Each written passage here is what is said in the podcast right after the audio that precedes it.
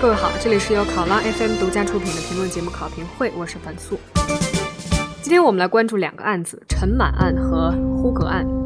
二月一号上午，浙江省高级人民法院在海南省美兰监狱宣判，认定陈满在二十三年前故意杀人并放火焚尸灭迹一案事实不清，证据不足，因此改判陈满无罪。从九二年十二月二十七号，陈满被海口警方抓获，至今已经失去自由长达二十三年，是中国已知被关押时间最长的冤狱犯。案件宣判之后，陈满的申诉代理律师、清华大学法学院的教授易言有成，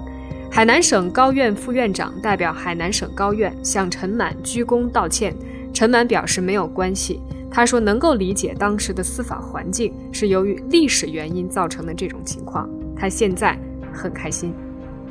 陈满是四川绵竹人，一九八八年从家乡到海南创业。一九九二年十二月二十五号晚上，居住在海南海口市上坡下村一百零九号的钟作宽被杀害，并且被焚尸。警方在死者口袋中发现了租住在钟作宽家的陈满的身份证。两天之后，警方将陈满抓获，认定为嫌犯。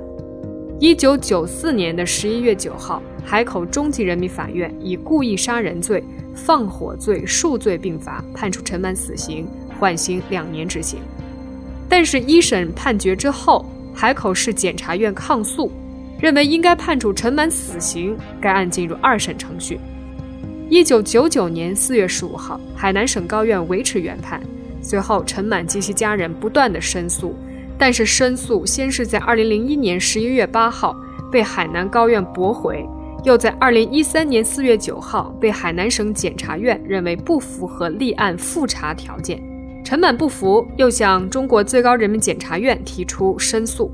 二零一四年四月，最高检终于认定对陈满的原审裁判存在错误可能，证据不确实不充分，认定陈满故意杀人放火的事实不清，证据不足，原审裁定认定事实错误，导致适用法律错误。并且于二零一五年二月十号向全国人民最高法院提出抗诉。四月二十四号，最高法指令浙江省高院异地再审。陈满案曾被二十多家媒体报道，全国人大代表陈达芬也曾向最高法、最高检多次反映该案。一言有称，陈满案是最高检向最高法提请抗诉的冤假错案第一案，是第一次向最高法要求改判有罪的被告人为无罪。史无前例。陈满出狱之后，他的家人在网上发布致谢信，感谢各界帮助。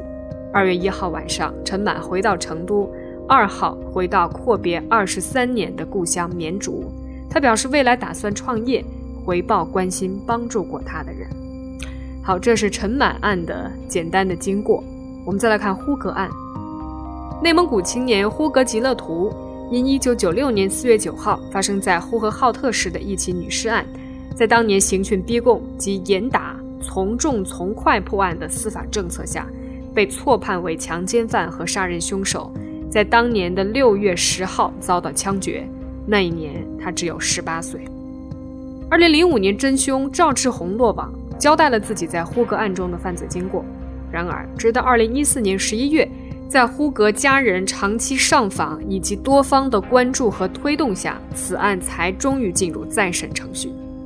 二零一四年十二月十五号，内蒙古高级人民法院判决呼格吉勒图无罪，呼格吉勒图父母获得二百零五万元的国家赔偿金。又过了一年多，中国官方媒体新华社在二月一号凌晨发布消息称，自改判无罪后，有关机关和部门迅速启动追责程序。依法依规对呼格吉勒图错案负有责任的二十七人进行了追责，在这份追责名单中，包括当年呼和浩特市十二名公安局人员、七名监察院和八名法院人员。除呼格案项目组组长、时任呼和浩特市公安局新城区公安分局副局长冯志明因为涉嫌职务犯罪依法另案处理之外，其他二十六人所受的处罚都是警告、严重警告、行政记过、行政记大过等党纪处分，而没有提及任何的法律责任。呼格的家人对这份追责结果表示非常失望。他们在二月一号的时候在微博上发布说：“今天对造成呼格冤案的二十七人追责进行了公布。我们真没有想到会是这样一个追责结果。这就是对社会的一个交代吗？在依法治国的今天，人命关天就一个处分而已，根本没有起到任何的警示作用。处分太轻，责任不明，轻描淡写，这就是追责到底吗？”呼格的哥哥昭利格图在接受网易新闻的采访的时候说：“对于追责结果彻底失望。”他说：“我们并没有希望追责要置人于死地，我们只想要被公平的对待，死去的弟弟被公平对待。”根据昭利格图称，在初期提出阅览法院的卷宗未果之后，因为相信如此轰动的案件一定会严格在法律框架内追责，所以家人至今也没有看到卷宗。他同时确认，对此案负有责任的二十七人多年来并未对自己家人做出任何道歉，无论是以个人名义还是代表单位。他说：“我们一直在等，等到的结果是，呼格案当年一审的代理审判员胡尔查龚敬不但没有追责，反而被提升为呼市中级人民法院审判委员会委员，这太寒心了，太让人失望了。”被问到下一步的打算时，昭利格图表示。我们会上诉，天亮了，我和我爸妈会商量这事儿。不管最终如何，我们一定会走法律渠道抗争到底，让该担任责任的必须担责。好，那我们怎么样看待二零一六年二月一号同时宣布进展的这两个重大的冤案？我今天请到两位嘉宾分析，一位是国内非常资深的媒体人，国内非常著名的法政新闻领域的专家石飞克先生。另外一位呢是浙江大学法学院的教授，同时呢他也是刑辩律师，曾经代理过轰动一时的浙江张高平叔侄冤案的阮方明教授。我们先来听听看石飞克先生，他得知陈满的消息的时候是什么样的感受，他又怎么样看待现在呼格案追责，似乎舆论是一面倒的不满意。这个确实北方滋味在心头啊。一方面，现在这么消杀的时候，呃，这些律师们还能把这个事儿翻转来，就是，呃，司法机关还能够通过一个个案的方式来承认这些律师们的努力。我觉得在现在这个时候，这简直让人无法想象。呃，另外一方面的话，我觉得本身也符合逻辑的嘛，因为从过去这些年来这些案子，呃。十一年前的叶树斌呃谢祥林案到陈青山，再到三五年前的这个浙江的这张氏收职张氏收职啊，再到因为像前年的一四年一四年底一五年初的这个胡格案，就这些案子的话，就是基本上适应了一个大逻辑嘛，就是 从以前的政府对这些案子或者司法机关对这些案子都是讳莫如深。或者是一直拖着，到后来还是慢慢的，一个一个的案子在承认他们确实是呃错了，确实是冤假错案，完了在司法上给他来一个定性，所以还是基本符合这逻辑的。就我刚才说的话，这两点把它放在一起，有点有点觉得还是挺啊挺复杂的这种感觉。嗯，就是说现在不管是媒体界也好，还是律师界也好，可能遭遇到空前的压力。嗯，甚至可能会有一种悲观的情绪在弥漫，就是也没有想到最后会有一个好的结果。那会不会因为这个结果的出现，给原本感觉上悲观的人们带来信心呢？呃，还不好说。我觉得，我觉得这个东西啊，这个话再说远点，就好像，呃，到底这些律师们的前途在哪里？律师这个行业的那个作用。呃，他的定位，他的地位到底要怎么看？我们看到好像是完全相反的两种现象不断的在出现。一方面是不断的有律师被抓，不断的律师被判，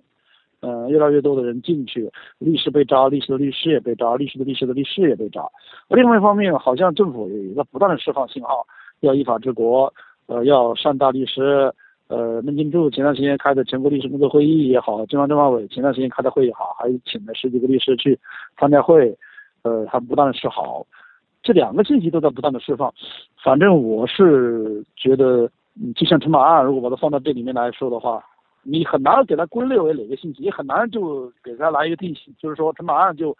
给律师界给了更多的信心。我觉得这话我我至少我是不会说的。就像你说，如果是呃请那些律师参加高级别的这些政法工作会议，是不是这个行业又有信心了？我看也很难给出这么一个结论。大家只能是将信将疑的，边走边看，边看边走吧。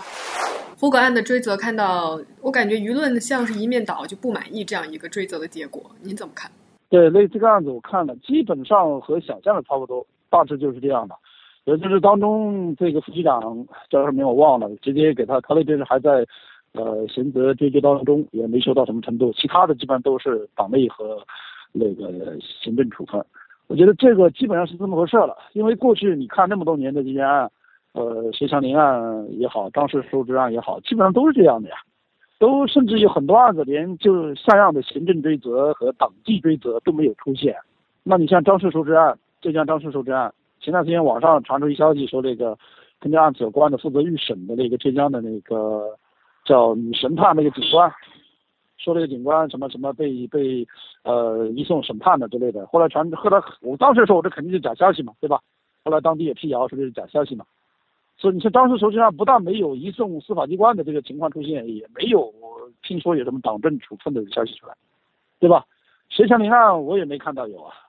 石祥林案当初纪委在追查的时候，追查到一半，好像当初涉案的一个警察自杀了，哎，后来就是不了了之了。所以这类冤案要追责是相当难的，在追责的透明度和追责的力度这两方面，基本上是不是很乐观的。所以胡胡格案，我觉得符合这个逻辑的，很正常的。我并不是说正常的是对的，我说正常的只是说我不觉得奇怪而已，因为他在我的预期当中。其实他肯定，你要说他对，他肯定是不对的呀。他还不像张氏收职案，还不像斜向林案，是属于这个事主被冤枉的这个人，他已经都被枪毙了，被执行了。人头不像韭菜，割了还可以复生啊，对吧？张氏收职还能现在还在，斜向林现在也都还健康的活着。那这个胡歌不是的呀，那这种规则应该更严厉才对，这当然是不正常的，当然是当然是不对的，当然是应该，大家也会有更激烈的反弹。你要说公众的反响，这块你现在再想通过舆论来影响这些案件，反过来，我觉得也不像以前那么通畅和那么容易了吧？你前段时间这个甘肃武威这个案子你也看到了，抓三个记者。你没看到有很多这来自这个那一方面的声音吗？就说你现在媒体啊、律师啊、学者啊，在想试图影响办案机关，那是不可能的。也就是这个事儿不太像以前那么简单了。好，谢谢史飞克老师，他刚才谈到了作为资深媒体人的一种观感。那接着呢，我们就来听听法学专家的分析，来听听阮方明教授谈他的看法。先想听他分析为什么陈满案会在这个时候。终于得到平反，因为我也看了那个媒体上的一些报道哈，他也是坚持不断的申诉，所以最终终于引起了啊这个最高检察院的注意，所以呢把他这个案子调取材料调取，整个进行审查啊，发现原来定他这个罪呢，确实在证据上是不够的，所以最高检向最高法。提起这个再审抗诉，所以他这个案子本身确实也是可能是唯一的吧，就是最高检针对一个再审案件向最高法提起抗诉。抗诉到底是什么意思？抗诉就是按照我们国家这个宪法的规定，就是检法它各有自己的职能嘛。检察机关是法律监督机关，当他发现法院的某个案子如果判错了，他可以向法院提出抗诉啊，要求法院改正这个案子，所以这个就是再审抗诉。这个就是说非常非常罕见。嗯，这个非常罕见，尤其是最高检向最高法院提起抗诉。这中间你觉得是为什么呢？为什么会出现这样的罕见的情况？呃，我觉得啊，因为媒体上也说这个。呃，陈满这个人啊，持续的在不断的申诉啊，那么我相信呢，他同时检法两边都在进行申诉的。那么申诉呢按照我们目前的这个操作啊，首先要从啊他的那个发生法律效力的这个层级的检法两家机关开始。啊，也就是说，他判了他当初是死缓吧，啊，那么应当是从省一级的高院或者检察院开始申诉，啊，那么应当是省一级的检法两家机关都没有认为这个案子错，所以最后他迫不得已只能向最高法、最高检去申诉了。最高法可能没有认为这个案子有问题啊，或者是进行初步审查材料之后，但是最高检可能是引起了这个重视，把材料调去仔细看过，认为有问题了，所以向最高法提出再审抗诉。嗯，就是您看这样的案子哈，跟您当年代理过的张高平书治案，你觉得有没有一些什么共性？张高平书治案有人回忆说。这中间存在着很大的运气的成分，就如果没有遇到善良的检察官，可能他最后就不是这么一个结果。嗯，应当说，不同的冤案能够得到平反，啊，最后呢，既有体制性的整体的这个因素的推动，当然也不可否认，体制内的某个个人或者是某几个人，他在审查。处理这个案件的时候，他的重视程度，啊，以及他的那个，呃，职业素养、职业道德，都会有影响。我们经常讲一个案子，到这个法官手里和到那个法官手里，最后可能做出的判决，包括那个量刑的轻重，可能都会有差异，也就是这个原因吧。嗯，那像陈满他现在应该做什么？是不是应该去？要求国家赔偿，您对他接下来的行动有什么样的建议吗？那么接下去你想想看，呃，这个人目前是坐牢坐的时间最长的，被平反了，啊，那么当然，呃，应当给他足够的那个国家赔偿，包括那个精神抚慰金，这个都是要他大好的这个年华在监狱里面度过了，我们对他。当然是深深的同情，啊，我们也希望呢，像他这样的案子，不知道是不是还有其他的那些有冤的人，仍然跟他一样，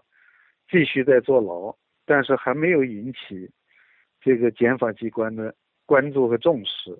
啊，也许会有，但是我们只能希望未来检法机关